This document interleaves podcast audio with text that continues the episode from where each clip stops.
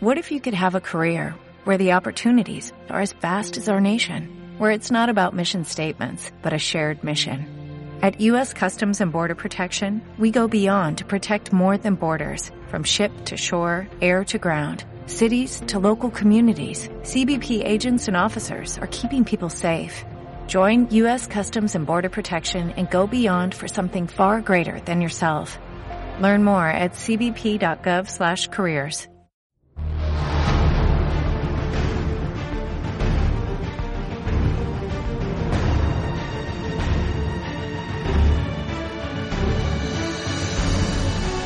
doctoresdeltiempo.com presenta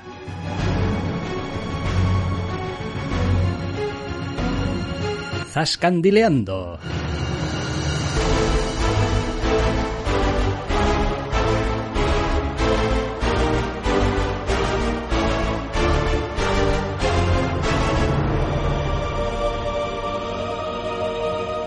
Bienvenidos, queridos oyentes, a una nueva edición de Zascandileando. Mi nombre es Miquel Urquidi y me acompaña, como siempre, Alexander Díaz. Muy buenos días. Muy buenas. Esta semana, por aquello de que tenemos tiempo, ganas y hemos terminado de ver algunas series, venimos con un programa doble.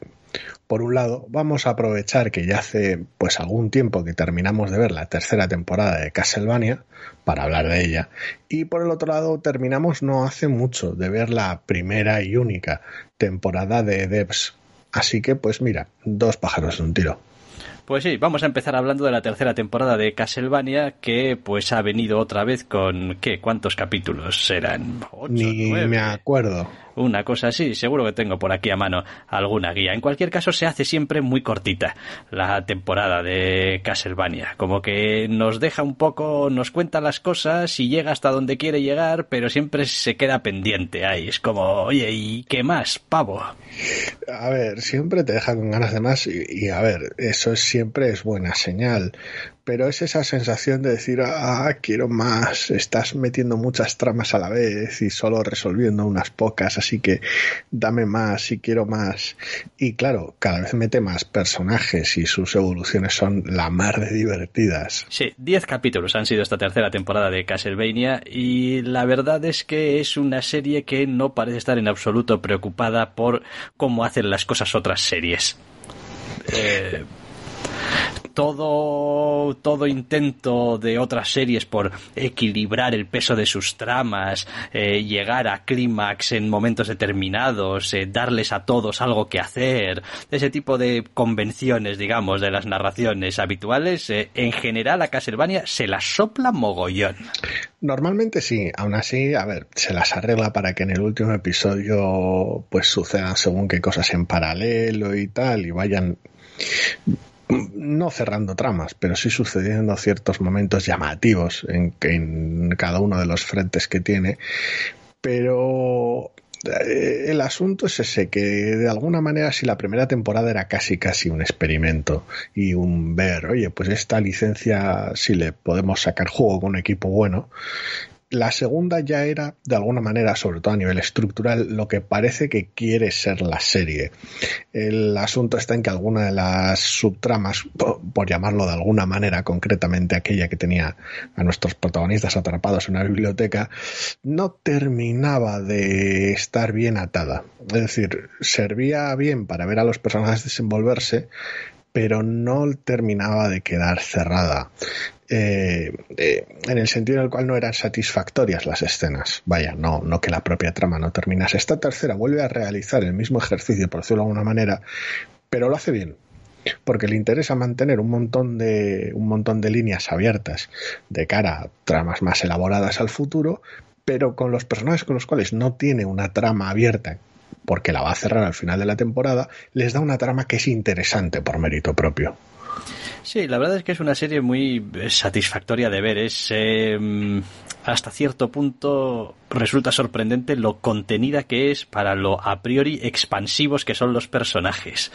Es decir, eh, aquí tenemos personajes con grandes habilidades, grandes capacidades, algunos con grandes metas y proyectos y tal pero en realidad si uno sigue cuál es su andar, su caminar, su discurrir por la temporada, algunos tienen unos recorridos muy cortitos, como pues llego a un sitio, en un sitio hay una movida, soluciono esta movida.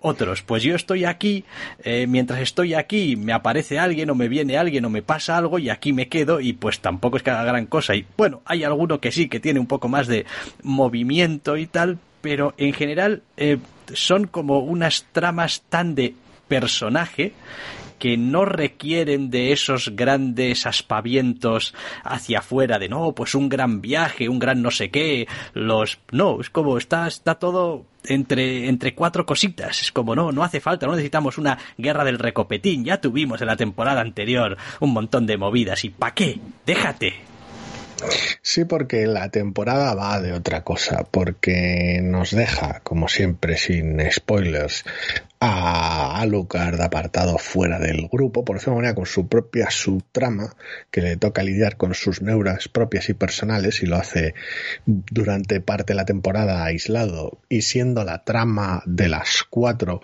que posiblemente menos tiempo recibe, mientras que nuestro dúo dinámico se va por ahí de aventura siendo la trama principal, por decirlo de alguna manera, y la que más tiempo recibe. Luego tenemos otras dos tramas para ver. Qué hace alguno de los secundarios de la temporada anterior en sus increíbles y alocadas aventuras viajando por el mundo y cuál ha sido el destino de alguno de los mm, secundarios y antagonistas de la segunda temporada y ver a qué conducen esas ambiciones. Y joder, para mantener cuatro frentes a la vez, varios de ellos por llamarlo de alguna manera, estáticos a nivel de, a nivel de escenarios, la verdad es que son increíblemente interesantes porque le da tiempo a desarrollar un montón de personajes muy, muy, muy graciosos. Sobre todo además porque a nivel de diálogos y a nivel de ocurrencias en general que, con las que salpimentar la trama, la serie cada vez está más suelta. Warren Ellis en los guiones cada vez hace más lo que le da la puta gana. Sí, eso te iba a decir. Eso es uno de los atractivos y probablemente también uno de los problemas que tenga la gente con la serie. A ver, a mí me gusta, pero reconozco que es un tío que basa muchísimo las cosas en los diálogos y en las situaciones y que a veces le, le falta a ver, le falta o no le interesa ese dinamismo del que hablaba antes de, bueno, pues cosas que están continuamente en movimiento, ¿no? Porque aquí pues tenemos estudio de personajes, tenemos relaciones entre personajes y eh, las cosas así súper espectaculares normalmente las reservo pues hacia el final de la temporada. Entre tanto es un montón de gente hablando con aquí o allá alguna pequeñita escena de acción porque oye, esto al fin y al cabo es Castlevania y pues algo habrá que matar. Sí, al final la temporada no es la temporada de los mamporros. Ya tuvimos lo que es una temporada muy corta además de mamporros en la primera, que pues servía de carta de presentación y tal, pero tampoco tenía mucho más entre la trama que tenía y lo que duraba la temporada, pues daba para lo que daba. La segunda hizo más un esfuerzo consciente por, por centrarse más en los personajes, pero claro, tenía un conflicto tan grande entre manos que tenía que darle ciertas salidas. Aquí está aún más contenida, aunque las escenas de acción que tiene son brillantes y me lo pasé en grande, pero está mucho más contenida en ese aspecto. Entonces son los puñeteros personajes haciendo sus mierdas y al mismo tiempo pintando todavía más a través de los personajes un mundo de Castlevania que la verdad es una puta mierda en la que vivir. Sí, la verdad es que sí. La verdad es que, en fin, no hay un lugar seguro en todo el puto planeta en el que poder estar tranquilo y quedarse. Y si lo hay, no te preocupes que alguno de los personajes aparecerá por allí para joderte el día. Tiene, tiene esa aura extraña de, de todo esto es una mierda y todos son unos cabrones. Que es curioso ver qué personajes pueden, hasta qué punto, desafiar esa, esa noción de que en Castlevania toda la gente es mala gente. Y si no lo son, en qué modo no lo son, por decirlo y qué lugares no son una mierda horrible llena de monstruos y si no lo son, ¿por qué? ¿Y qué es lo que sucede en ellos? Y la verdad es que tiene su gracia porque siempre cuando visitamos tanto un lugar conocido como uno nuevo a lo largo de la temporada, es la gente que está en ese lugar la que le da color al sitio. Es a través de ellos, a los tanto los que viven allí como los que lleguen allí, de los que vemos el, es a través de sus ojos, como vemos el, lugar.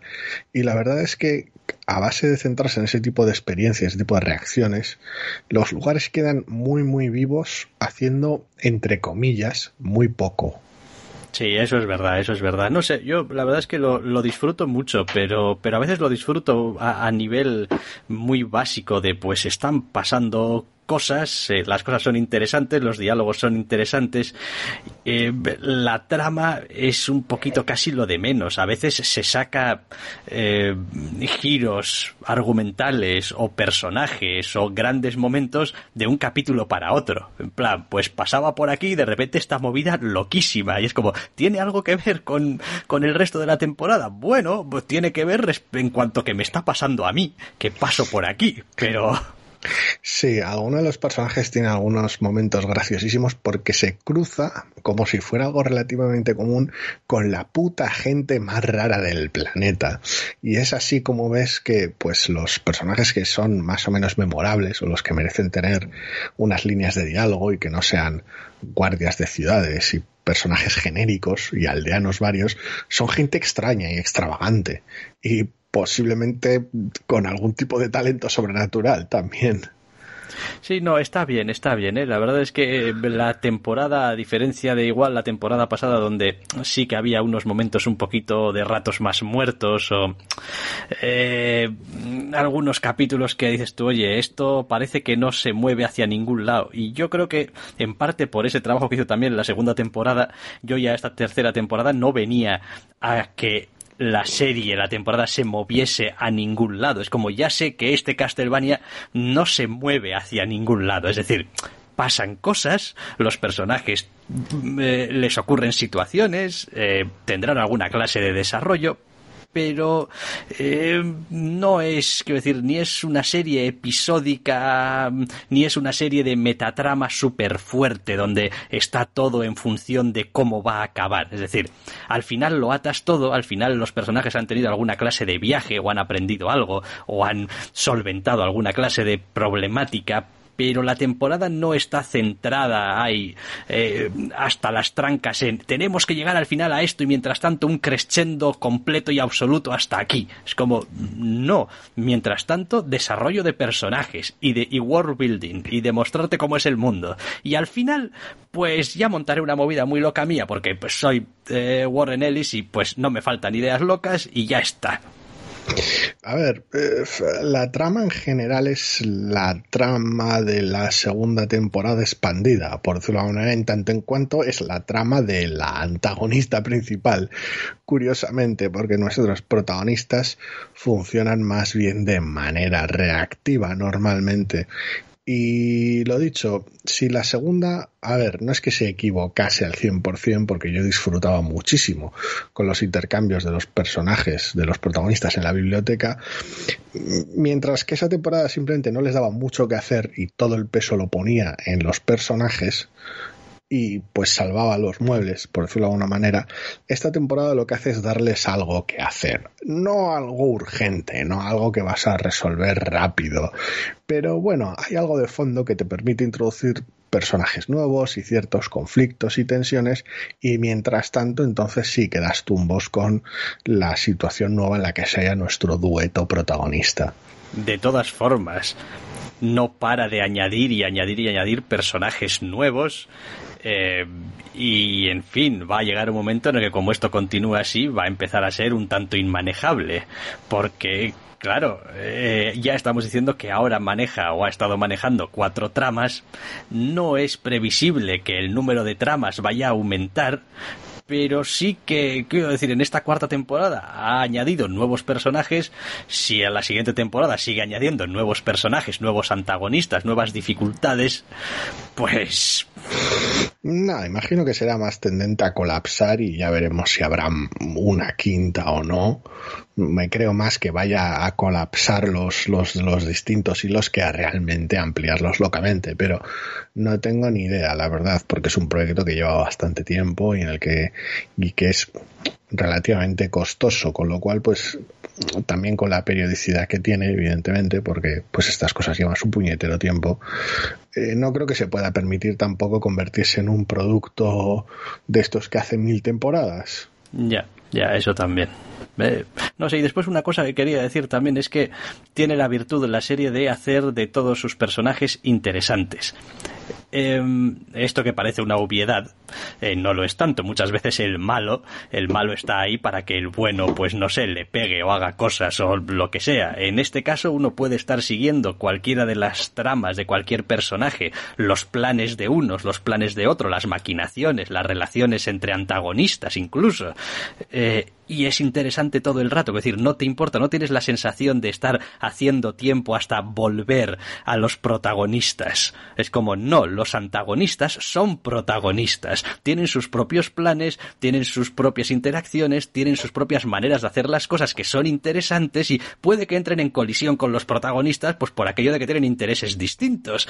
Pero en realidad podrías hacer una serie con los antagonistas de, de Castlevania y sería una serie que, que podría ser súper sólida, porque funcionan muy bien, tienen propia, una propia coherencia interna, unos planes, unas dinámicas diferentes, eh, está muy bien.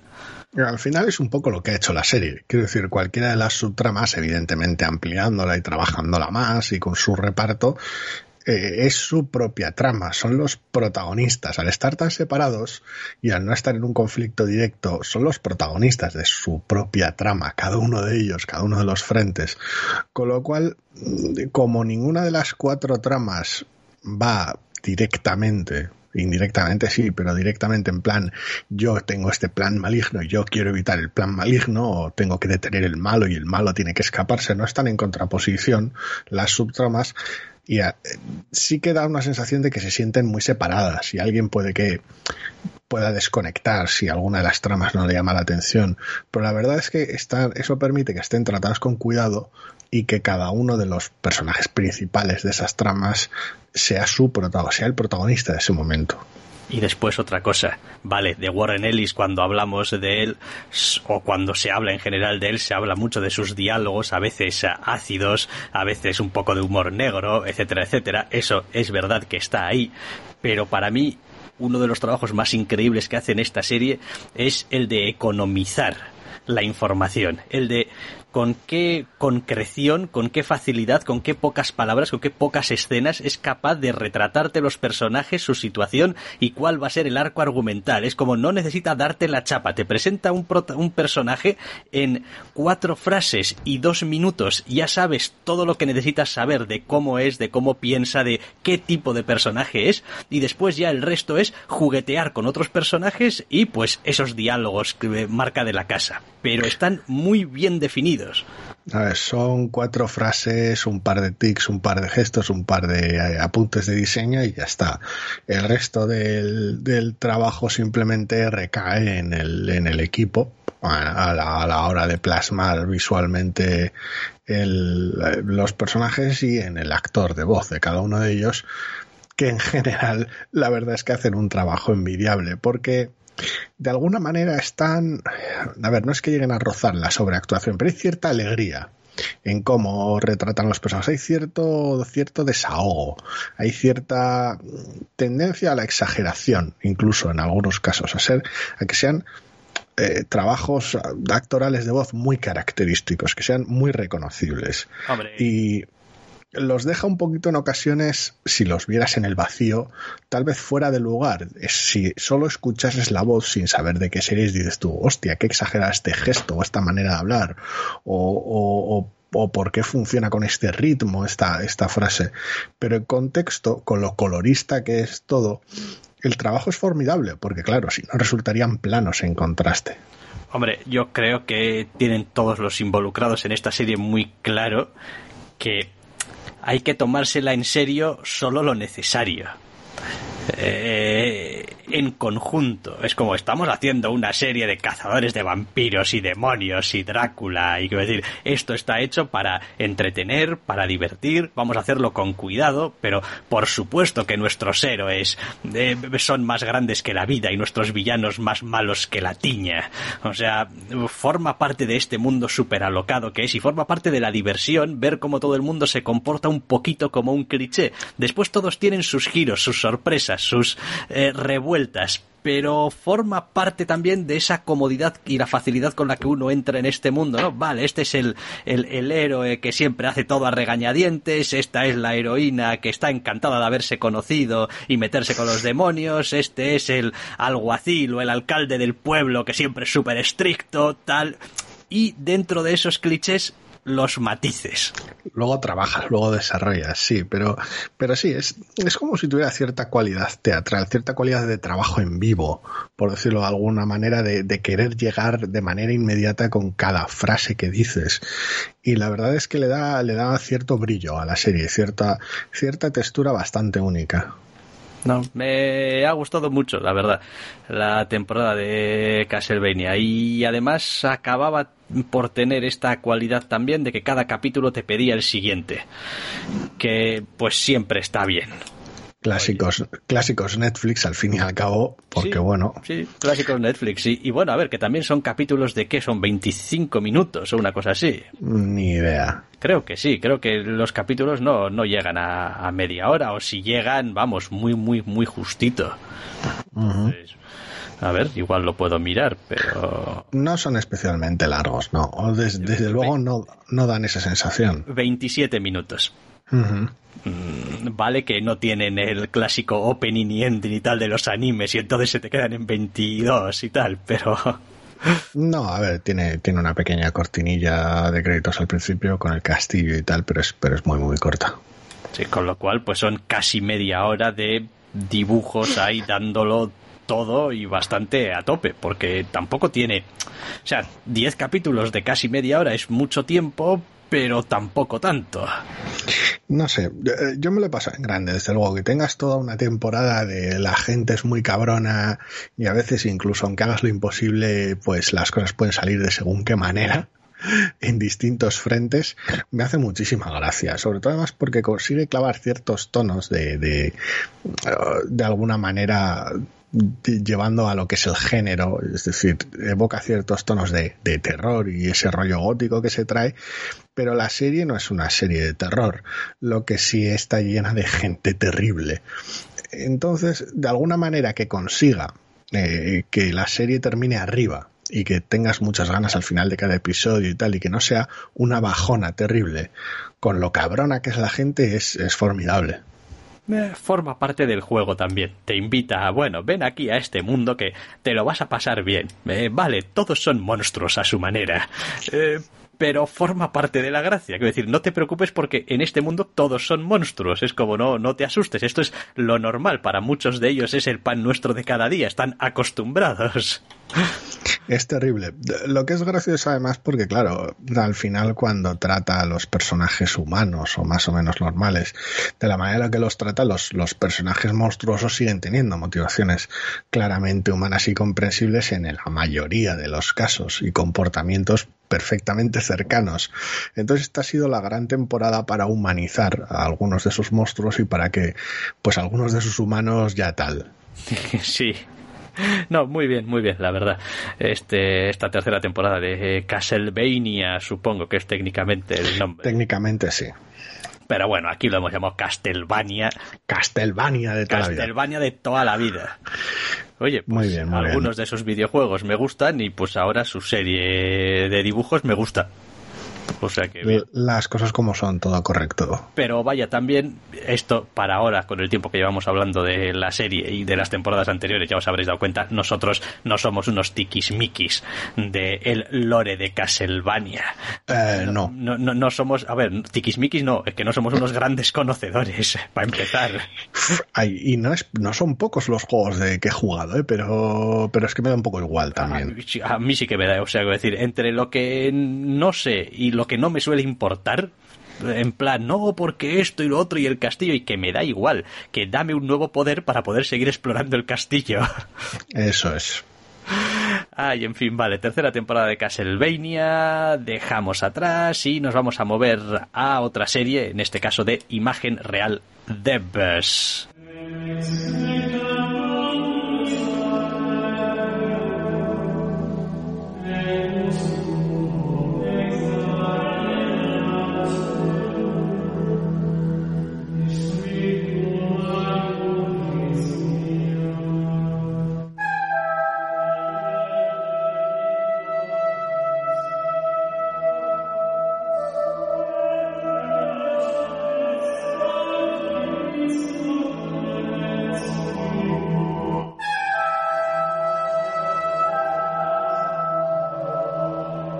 Pues otra serie que nos hemos calzado y nos hemos metido entre pecho y espalda, como es Devs. Oiga, bueno, serie, mini serie.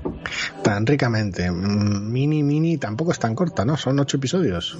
Eh, sí, sí, hombre, sí, por lo menos ocho sí que tiene. De una, de, más o menos una hora, aunque bueno, la duración es un poquito, sí, pues te puedo un poquito arbitraria. Te puedo decir, porque tengo la información delante, que toda la serie en conjunto son seis horas y cuarenta y nueve minutos. No, no, súper larga no es, pero claro. Bueno, Devs, eh, ¿esta serie qué? Pues esta serie es un pire, esta serie me lo he pasado pipa viendo. Sí, es un poco para los muy cafeteros, para los muy cafeteros de Alex Garland, pero, pero pero tiene esa, esa facilidad, esa, esa, de alguna manera, esa, esa textura hipnótica que atrapa. Es decir, eh, de Alex Garland ya hemos hablado de él en ocasiones sueltas por ahí, cuando no hace tanto, que pues hable de Anilatio aunque fuera de canto, pero bueno, ya hablamos de él con um, Next Máquina, que adoramos esa película, ¿verdad? Sí, sí, sin problema, ¿no? sin ningún problema. Ex Máquina me encanta. Por si acaso, en su momento, no sé si le dedicamos un programa o no a Dread. Ah, probablemente sí, probablemente sí. No recuerdo, sinceramente. si no lo hicimos, deberíamos haberlo hecho. Mm, mm, correcto. Y bueno, ya, ya he dado la brasa mil veces con Sunshine, así que tampoco voy a extenderme a ese respecto y demás. es decir, aquí tenemos una serie tanto guionizada como dirigida por Alex Garland, lo cual le da una ración de control bastante terrorífica sobre lo que quiere en esta chifladura de ciencia ficción y se nota. Se nota hasta cierto punto también, porque en un proyecto tan personal, por mucho que sea un trabajo brutalmente coral, somos muy rápidos las personas en general de atribuirle todo al, al, director o al detrás del proyecto y hay detalles graciosísimos de la serie en los cuales no tiene nada que ver más allá de darle luz verde. Pues estaba mirando y no me consta aquí que hayamos hablado de Dredd. O, que no, o, que no, o que hablásemos de Dredd en su momento, lo cual me parece, o sea, una falta de... de, de, no, no lo vamos a hacer ahora ya, o sea que, bueno, peliculazo y ya está. Continuemos. Sí, eh, sí bueno, Devs. Em, evidentemente a cualquiera que empiece a ver devs le va a llamar la atención que, oye, esto, esto, esto se mueve muy despacito, esto, esto va como así, como con unos ciertos aires de que, ¿por qué, por qué tengo que esperar a que lleguen a los sitios y pasen las cosas y eh, qué está pasando aquí, ¿no? ¿Por qué va gustándose tanto? Porque la banda sonora de los... no recuerdo los nombres de los compositores de la banda sonora, pero son los mismos que en Annihilation y, en alguna cosa más de Garland, creo. Eh, ¿Por qué está todo lleno de música de iglesia? ¿Por qué tiene momentos muy locos? ¿Por qué ese ritmo deliberado en cada uno de los momentos? A ver, puede hacerse áspera.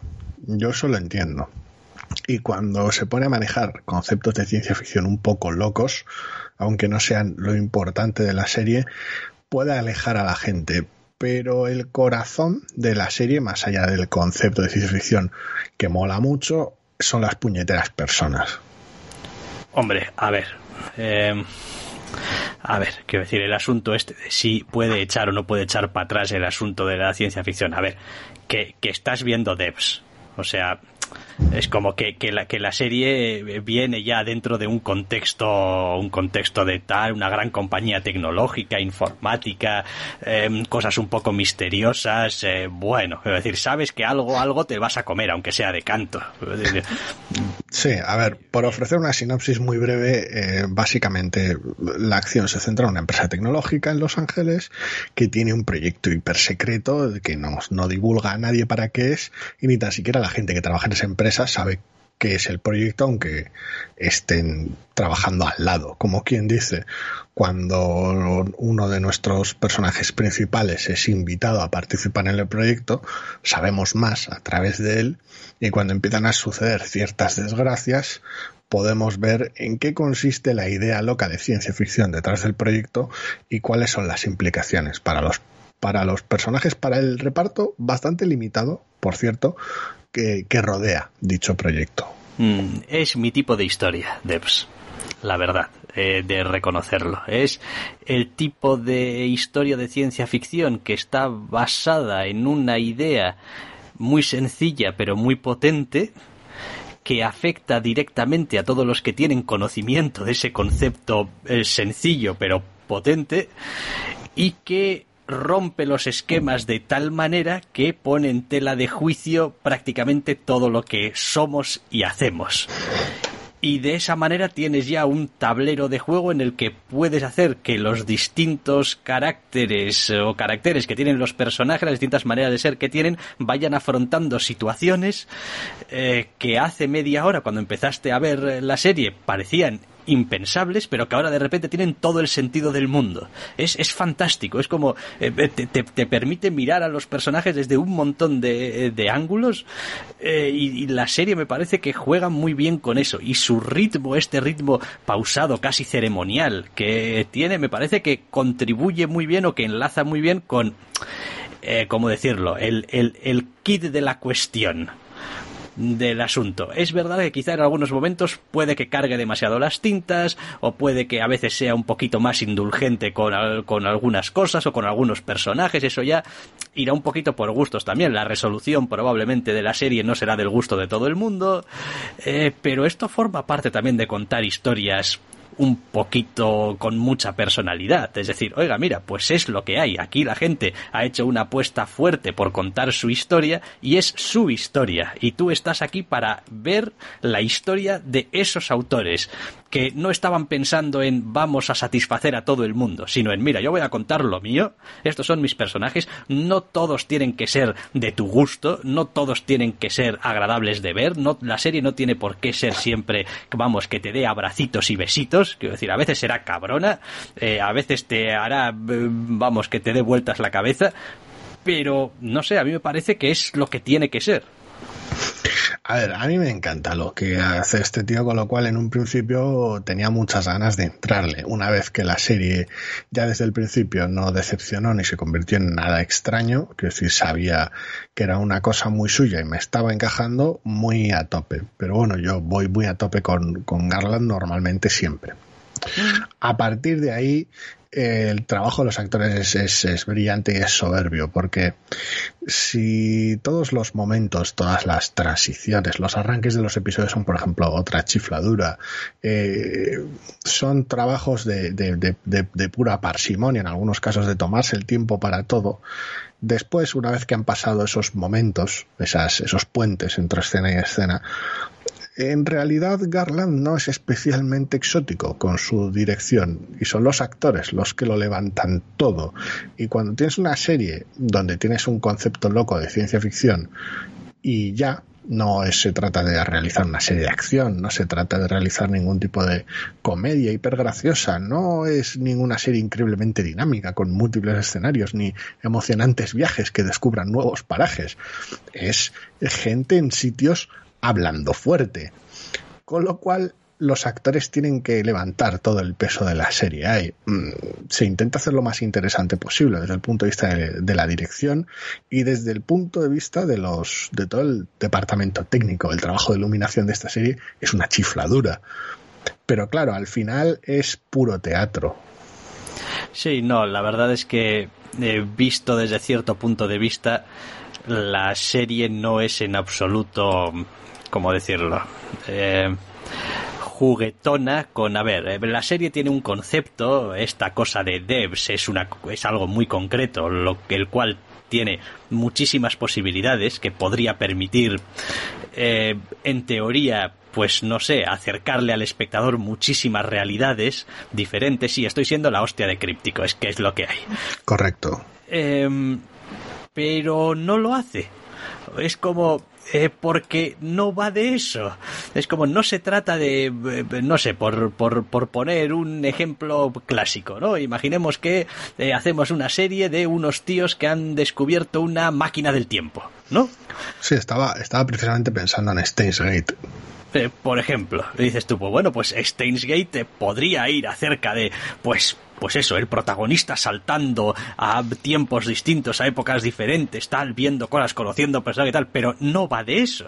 No, no, no, no es el foco, quiero decir, la, tecnología o el invento es un instrumento para contar la historia y para eh, estar ahí para generar un cierto conflicto entre los personajes. Y aquí pasa algo muy parecido. Es algo que está ahí, que en el momento en el que los personajes lo descubren, les, les cambia por completo el, el, el, eh, vamos, les vuela la cabeza y hace que la serie vaya de cómo ha afectado a esos personajes y cómo les está afectando a los que ya lo sabían antes que algunos de los personajes con los que nosotros entramos a conocer esa realidad eh, y después y cómo les afecta a esos con los cuales lo conocemos a la vez. ¿No? Y hasta cierto punto cómo entran en conflicto o pueden llegar a entrar en conflicto todos esos personajes respecto a la misma realidad que, que, han conocido. Y ya está. Eh, la realidad, claro, tiene que ser un poco atractiva, tiene que ser verosímil, eh, tiene que ser interesante, eh, tiene que generar un poco de ay, cierto, cierto, cierta anticipación de y ahora qué y tal, pero es solamente eso, es el instrumento. Sí, porque a ver, tiene su cierto misterio y la propia trama de ciencia ficción evoluciona a lo largo de la serie. En algunos momentos tenemos también algún que otro flashback que permite completar la imagen y ver algo más de cómo se llega a la situación a la que se ha llegado. Pero al final los motores de todas esas escenas son los mismos ocho personajes que pueblan la serie, básicamente. Hay algo, hay algunos secundarios más, pero al final el corazón son ocho personajes en la serie. Alguno de ellos, de hecho, sale realmente poco. Y con eso, con ese reparto limitado, por decirlo de alguna manera, es con el que juegas. Y es ese reparto limitado el que te traslada sus emociones y sus motivaciones. Y al final, cuando la serie acaba de la manera en la que acaba, porque pues nosotros el departamento spoiler no lo trabajamos y cuando lo trabajamos avisamos, cosa que ya pasará al final del programa. Eh, cuando todo eso se desarrolla y cuando todos esos conflictos y esas decisiones se desarrollan y, chocan entre los personajes, cuando la serie eh, se luce de manera menos plástica y se luce de manera más dramática, por decirlo de alguna manera. Lo jodido es que funciona en ambos aspectos. Quiero decir, desde el detalle más tontorrón, entre comillas, como pues el técnico de iluminación al que se le ocurrió la iluminación que tienen los árboles alrededor del laboratorio, que pues una decisión de genio, porque luego le permite al director jugar de, de, manera bastante divertida con esa iluminación, como hasta el más mínimo gesto y tic que componen los, los personajes y sus vicios. Y la verdad es que todo, toda, la, toda la imagen completa de esa decisión de, tener al final un producto con una trama relativamente sencilla, muy dramática y con una plasticidad muy loca, lo que da una serie que a mí me ha encantado. Sí, a mí también me ha encantado. Y estaba pensando que una vez más aquí tenemos uno de esos ejemplos de personajes montados. Em, desde varios, por decirlo de alguna manera, a varios niveles y que para el espectador son varias cosas a la vez. Es decir, no son eh, unidimensionales. Eh, y el peligro cuando construyes unos personajes, digamos, que no son del todo, ¿cómo decirlo? A ver, las personas ya per se no somos coherentes. Es decir, no hay nadie que sea 100% coherente consigo mismo. Es decir, que, que, que, haga lo que predica siempre, que somos gente contradictoria. Eh, cuando llevas personajes contradictorios o al menos con eh, comportamientos que a veces pueden parecer contradictorios eh, al, a la ficción, es muy fácil que tú como espectador lo sientas como que pues que te están haciendo trampa. Es como, pero este, yo qué sé, este hace media hora, lo típico de las películas, este hace media hora no podía ver a este personaje y ahora resulta que son amiguitos y tal. Quiero decir, ¿qué, qué está pasando aquí? Pero la serie trabaja muy bien esas múltiples facetas porque eh, no les pone una etiqueta desde el principio diciendo bueno tú vas a ser el, chiflado tú el loco tú el tequi tú el esbirro tú el lo que sea es como vale tú tienes una función de acuerdo a por ejemplo yo qué sé por poner un ejemplo eh, cogemos a un personaje y dices tú vale tú tienes un papel de respecto con tu jefe, por ejemplo, si eres un empleado, pero tienes otro papel respecto con tu novio en cuanto a una relación, pero tienes a, tu, a su vez otra relación distinta con otra persona que es tu amiga. Y la serie sabe encajar a los personajes de una manera razonable y coherente en sus múltiples papeles respecto a otros personajes. Y eso a veces es complicado de hacer, ¿eh? Sobre todo cuando empezamos a meter elementos un poquito de ciencia ficción y tal en medio, donde, bueno, pues normalmente dices tú, bueno, a mí dame algo un poquito más mascadito, más, más, eh, más fácil de digerir, porque, porque ya tengo bastante con digerir tu mierda de ciencia ficción. al final la ventaja de cómo está estructurada la serie es que con la salvedad de algún episodio en el que sí que se entra de manera un poquito más extensa en el asunto, es una trama lo bastante sencilla y un concepto de ciencia ficción que se va resolviendo de manera progresiva que no, que no necesitas dedicarle mucho tiempo y que pese a todo, teniendo en cuenta cómo, cómo es la situación y, la, y, cómo es la apuesta estética de agresiva, lo permea la serie en todo momento. Es decir, que puedes tener esa sensación extraña del concepto de ciencia ficción loco que, la, que abraza la serie sin necesidad de estar mencionándolo ni trabajándolo ni desarrollándolo todo el rato, lo cual te da tiempo a mostrar esas distintas facetas de los personajes y que a los y darle tiempo a los actores para que hagan un trabajo soberbio muchas veces en situaciones cotidianas, otras veces en situaciones locas y otras ocasiones, bueno, en situaciones que deberían ser cotidianas, pero se han visto alienadas por, por los distintos desarrollos. Sí, la verdad es que, en fin, es, es, un, es un trabajo muy interesante, la verdad, el que, el que se han cascado aquí en, en Devs. Eh, con eso, con aparentemente muy poquita cosa, con este ritmo un poquito pausado, siendo a veces deliberadamente, bueno, no tanto lento como contemplativo, descriptivo, eh, de planos que se mantienen de espacios sin más. Y todo eso genera, eh, también porque estamos muy acostumbrados a otros ritmos, ya de por sí una cierta intranquilidad como espectador. Es una serie que se hace sobre todo eh, al principio, antes de que, te, de que tengas claro cuál es el ritmo de la serie.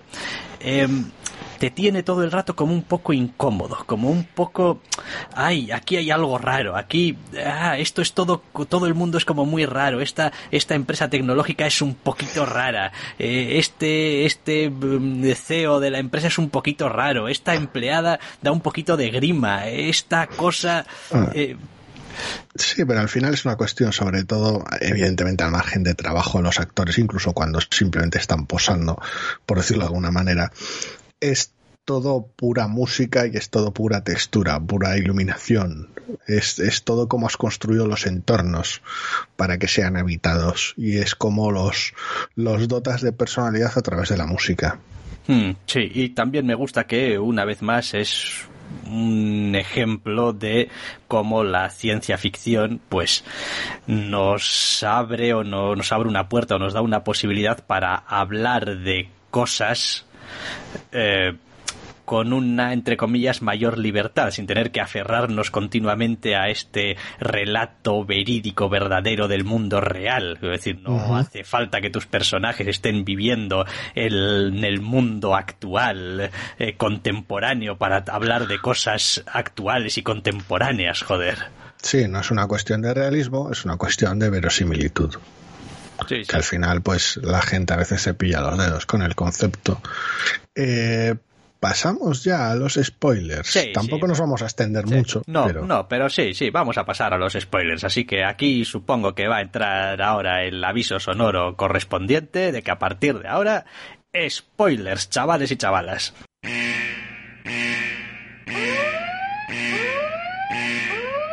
Detente, insensato. Estás adentrándote en zona que no es segura. A partir de este momento nada te protege de destripamientos. Destripamientos de películas, de series, de anime, de videojuegos. ¿Quién vive? ¿Quién muere? ¿Quién traiciona a quién? ¿Por qué pasaba lo que pasaba? No digas que no te avisamos, pero si aún así deseas seguir escuchando, sé bienvenido a Territorio Spoiler. Un territorio spoiler, oye, pues qué, qué calentito me lo traen, qué bien. As- así a lo loco, sí. Lo primero, reírme muchísimo con el título de la serie, porque, porque es un no lo vi venir de, de manual, Yo tampoco, eh, te lo juro. y, y me hace muchísima gracia, porque Una vez Me- que lo has visto ya no lo puedes dejar de ver. Sí, correcto. Eh, es, es graciosísimo, incluso a veces tienes que resistirte para no meter la pata. Eh, de alguna manera es gracioso porque me topé con una entrevista con el propio Garland que en parte también lo deja. a ver, lo retrata en la, en la serie como un chiste, porque en parte es un chiste. A ver, en la serie la monta como, como la monta, pero también quiere que sea parte de, no es que sea el mismo universo, no es que sea una secuela, no es que tengan nada que ver textualmente hablando, pero para él es, es de alguna manera una consecuencia lógica de haber hecho primero Ex Máquina. Quiero decir, eh, si Ex Máquina en parte habla de... No sé si me estás oyendo. Sí, sí, te estoy oyendo atentamente. Vale, es que me salió una ventana aquí desconectando, no sé muy bien por qué. Eh, Cosas que pasan en el Skype. En fin, a lo que iba. Si en parte Ex Máquina funciona como, como una sustitución de Dios, comentaba que en parte Deus funciona como crear tu propio Dios en lugar de sustituirlo. Y claro, ambos títulos de ambos productos, de ambas obras, pues se complementaban la una a la otra de manera hipercómica. Pero claro, como es en parte ridículo, en parte pretencioso y en parte un chiste, en la propia serie lo retrata como un chiste del- de un fricazo. Porque no lo puedes decir de manera seria. Porque no es del todo serio. Sí, a ver, no es del todo serio y no es del todo eh, verdad. A ver, lo, lo bonito y lo precioso que tienen los grandes conceptos de ciencia ficción y a veces simplemente los grandes conceptos de ciencia, que a veces lo de la ficción eh, eh, casi sobra, es que son jodidos. O sea, son jodidos de aceptar, quiero decir, aceptar que nuestra realidad es, es como es y funciona como funciona y que, quiero decir, a ver, son cosas a las que no dedicamos ningún tiempo a pensar, porque quiero decir, no, no podemos dedicarnos a pensar que estamos viviendo en una galaxia y un universo en continua expansión a, miles eh, de cientos de miles de- de kilómetros por hora de velocidad y que algún día la entropía y los soles y no sé qué y la gravedad y los agujeros negros es como, ¿qué me estás contando? Eh, pero, pero forma parte de, de- de la gracia, de decir, es que a veces la ciencia ficción eh, en realidad es coger la ciencia y decir, bueno, voy a hacer una asunción, solamente una, que ni siquiera sabe si es del todo eh, falsa, porque eh, las grandes cosas de- del universo Sí, juegas un poco con lo que tienes, sí. y ya está. Y el concepto central que tiene Devs eh, es un concepto súper sencillo eh, y que tampoco dista tanto de, pues en fin, algunas de las teorías que están por ahí intentando unificar las cosas, la famosa teoría del todo y tal. Es como, bueno, oye, chico, aquí esto tiene que haber una relación entre las cosas. Quiero decir, si las cosas funcionan y funcionan todas en conjunción, tiene que haber una puta relación, algo que las una a todas. Me encanta porque la propia serie se regala haciendo sus propias gracias con las distintas interpretaciones de cómo funcionan las cosas y cómo se permite aplicarle interpretaciones a su, a su máquina mágica. Quiero decir, no, pues, pues programamos, por, da igual lo ridículo que sea que fuese el código, es como, pues, le programamos la interpretación de múltiples mundos de tal y cual y, y pum, y de repente funciona y tiene esa, esa concepción de, de que la serie no se entretiene en, en, en deliberaciones de cómo funciona la máquina realmente. Quiere decir, construye básicamente lo que es casi una catedral y un órgano de la catedral al mismo tiempo, lo hace todo dorado, lleno de piezas, lo hace absurdamente barroco y ya está. y funciona porque te dicen que funciona, punto, porque lo interesante no es no son los los entresijos de la máquina.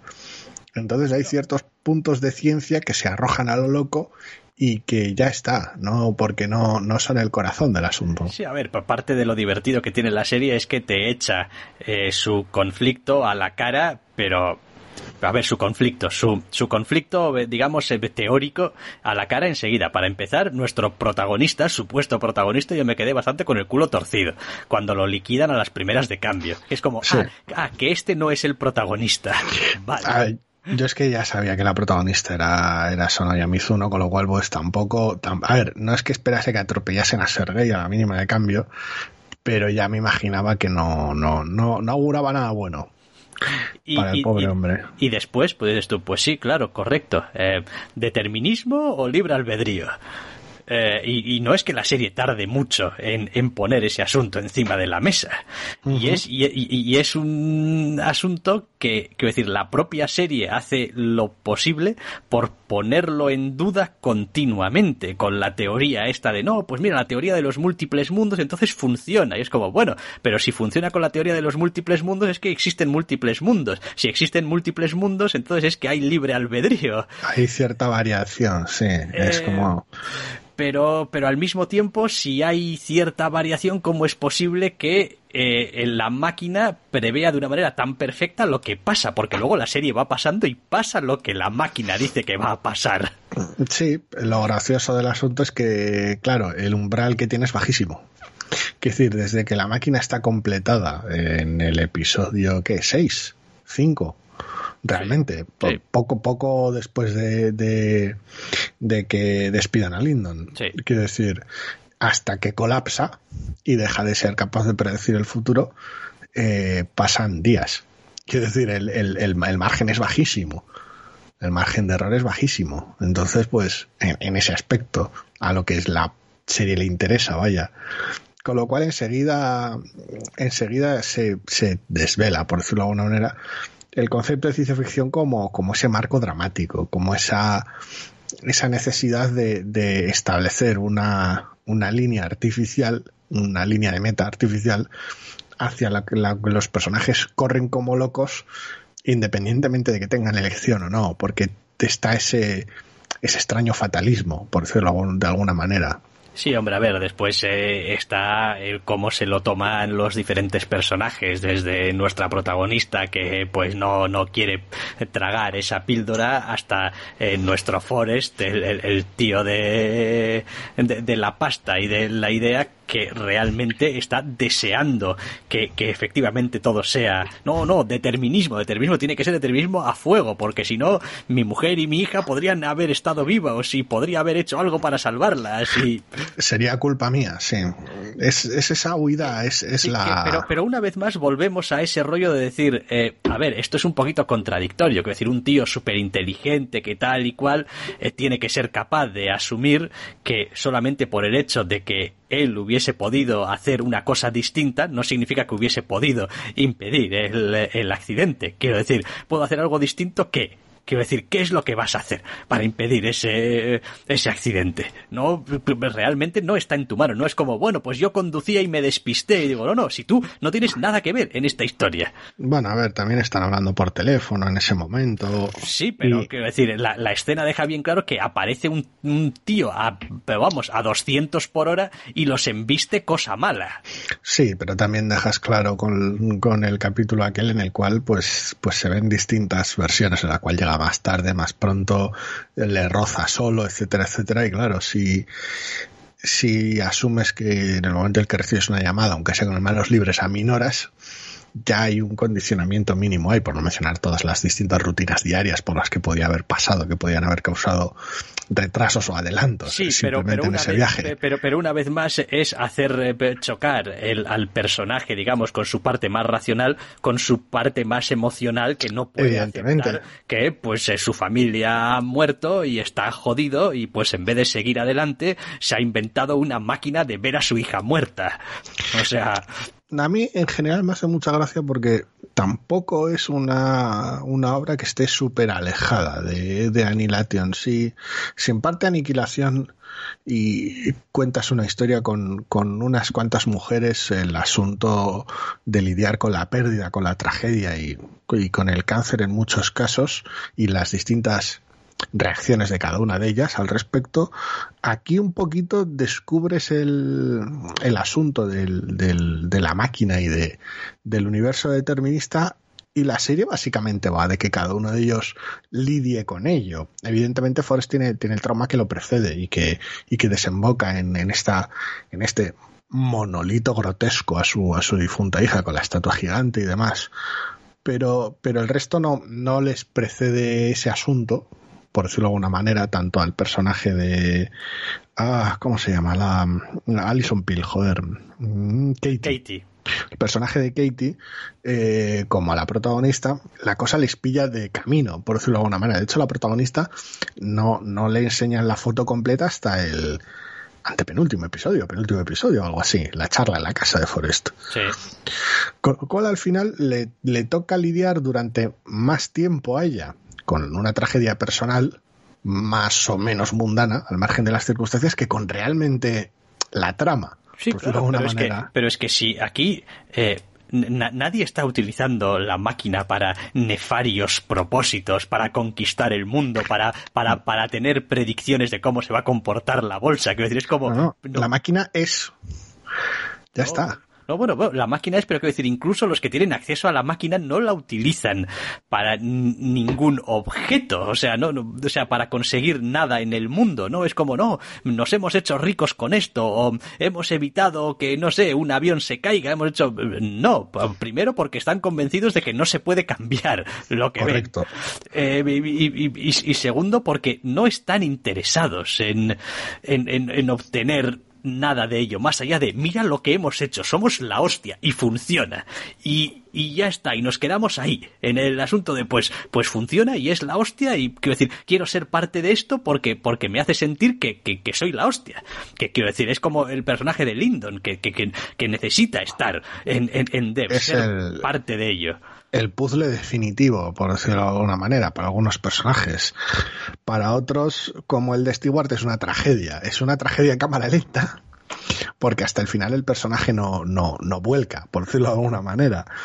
Pero es una tragedia en cámara lenta. Quiero decir, lo poco que vemos de su vida diaria es irse a su caravana a ponerse ciego a cerveza Sí. realmente. Quiero decir, es, es, es brutal, porque al final lo importante de la máquina es lo que revela, es simplemente que sea. La has creado y es. Luego a lo largo de la serie la perfeccionas y demás, pero eso no es tan importante. Lo importante es que la máquina es. Y, y, y la máquina al ser y al funcionar te hace saber algo con lo cual tienes que, tienes que lidiar.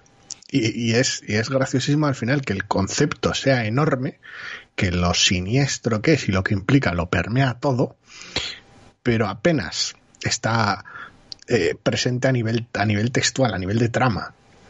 Sí, hombre, a ver, después eh, la serie toma una serie de de decisiones, eh, pues bueno, a ver, pues que van en la línea de lo que de lo que quiere, es decir, a ver, la, la primera cosa que eh, como espectador ves que están viendo es a Jesucristo, supuestamente.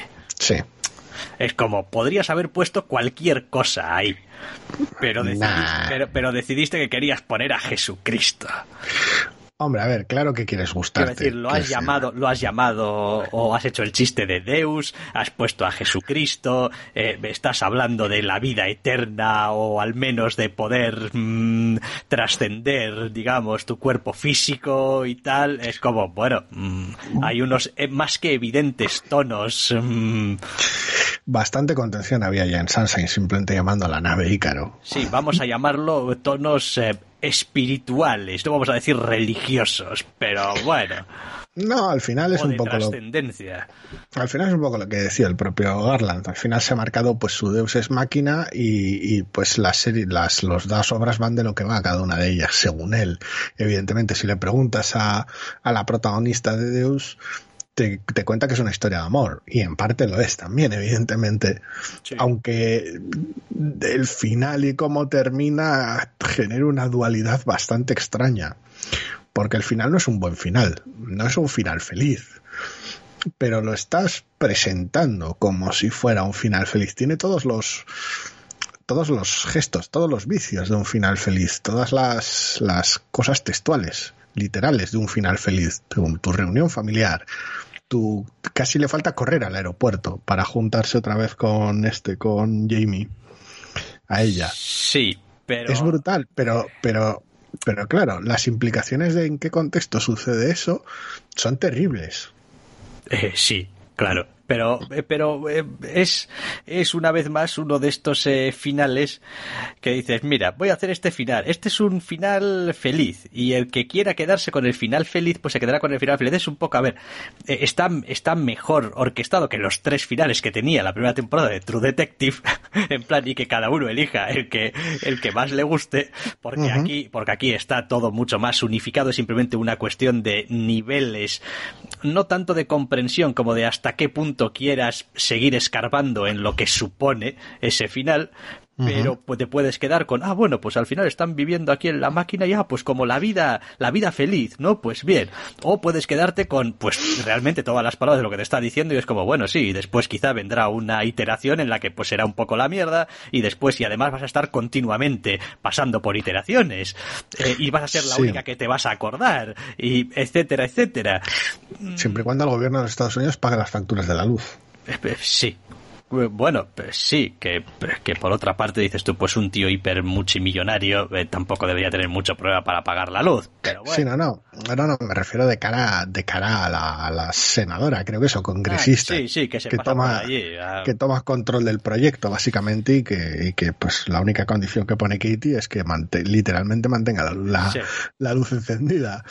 Y es como, joder, o sea, ese nivel de, ese nivel de derrota en lo que a ella respecta. Y, es realmente gracioso porque de alguna manera es, es uno de los momentos más, más jodidos. Cuando lleva toda la serie con una interpretación de su personaje, el de Jamie, muy, digo el de Jamie, el de, el de Katie, como muy, muy contenida, muy sosegada, muy sé lo que va a pasar, lo que va a pasar es una puta mierda, lo que va a pasar va a ser que va a perder al hombre que ama y en, y en parte cuánto ha tenido al hombre que ama, porque el hombre que ama vive en el pasado, básicamente. Quiero decir, sabe que lo va a perder, sabe que va a suceder, es toda una serie de resignación y de contención, porque el personaje está, está embotelladísimo. Cuando se le abre la puerta de que no suceda lo que teme que suceda, o lo que sabe que va a suceder, hay un momento de, rotura, es cuando, cuando la actriz más, más, más, más exagera, entre comillas, más se expresa de manera más abierta, pero es que luego se lo vuelven a arrebatar. Quiero decir, la esperanza que nunca se había permitido tener se la dan fugazmente. Y es terrible. Sí, también es verdad que eh, la serie a ese respecto hace un poco soplar y sorber. Es como, no, bueno, no es un universo determinista porque eh, no sucede exactamente como se había visto en la máquina que es que iba a suceder, pero eh, a efectos prácticos sucede lo mismo. Y siempre te quedará la duda de si es una mera cuestión de que es un universo en el que las cosas pasaban de manera distinta o es simplemente que bueno, pues hay cosas que son inevitables y da igual un poco cómo ejerzas tu libre albedrío, que incluso tu libre albedrío tiene un límite y lo que tiene que pasar va a seguir pasando y esto sigue siendo determinista. A ver, no, en ese aspecto me hace gracia porque ya la propia, el propio comentario que hacen de pues los múltiples mundos y habrá mundos en los cuales pues esto es una mierda, ya apunta a que simplemente las diferencias pueden ser enormes o no serlo. Pero me hace gracia porque tiene ese, ese toque de tragedia inevitable, ese toque de, de, de, de futilidad. Hasta, hasta según qué punto una vez más me acordé de Stays Gate al final, cuando, cuando sucede el final de, de decir, vale, no hace falta tal vez que suceda estrictamente lo que sucede, puede, puede suceder algo parecido y engañar, tampoco voy a spoiler Strange pero vamos, a, puedes, puedes de alguna manera que hacer que suceda algo parecido y sortear de alguna manera cierto destino.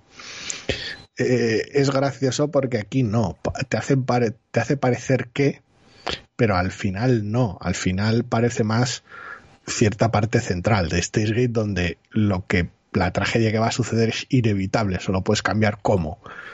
Sí, no, eh, la verdad es que es una serie que me ha gustado muchísimo. Me gusta también el concepto este de es que si conoces con absoluta certeza y de modo completo la parte más pequeña de lo que existe, lo demás teniendo en cuenta que tiene que estar todo relacionado, lo, puedes, es, lo puedes extrapolar, puedes inferir de ello cómo debe ser todo lo demás.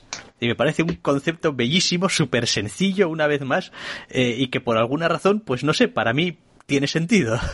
Ah, eh, tiene sentido porque te hacen, te hacen ver que tiene sentido. Me hace además especial gracia cuando construyes toda una, toda una máquina loca, esa, esa, esa catedral dorada hiperloca, pero al final tu sujeto de estudio, que técnicamente podría ser cualquier cosa, porque técnicamente por ser cualquier cosa, es literalmente una rata de laboratorio. Sí. Una rata de laboratorio, además a la cual de manera, de manera hiper triste, la otra le sigue llevando comida.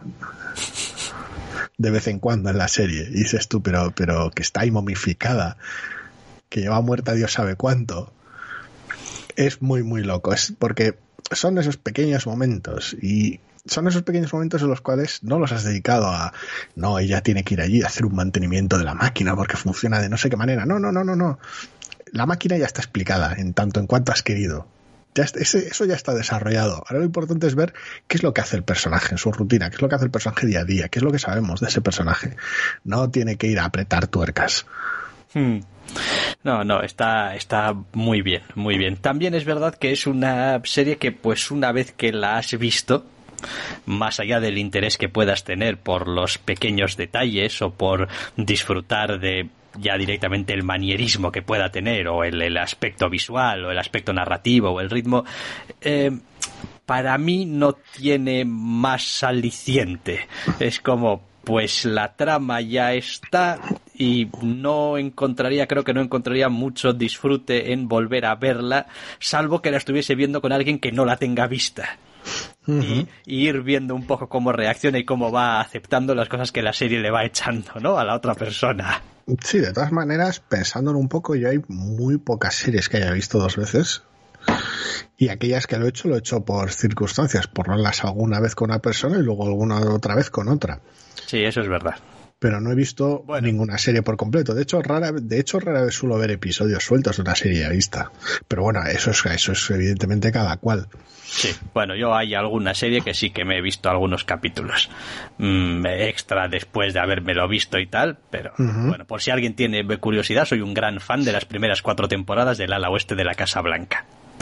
Ya lo he dicho. Y es una serie a la que con una cierta regularidad vuelvo cuando tengo tiempo, normalmente en verano, hace algunos veranos me vi, pero vamos, las cuatro temporadas otra vez entre pecho y espalda.